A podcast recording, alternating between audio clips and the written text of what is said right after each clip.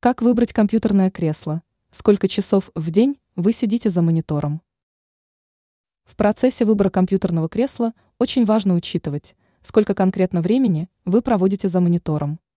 Например, если вы сидите за компьютером не более двух часов, то достаточно найти модель с удобной спинкой.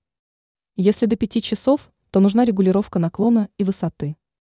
А если более пяти часов, то лучше присмотреться к модели с ортопедической спинкой. На что нужно обратить внимание? Как выбрать компьютерное кресло? Обратите внимание на эти параметры. Крестовина и ролики. Лучше, чтобы основание было выполнено из металла. Регулировка высоты.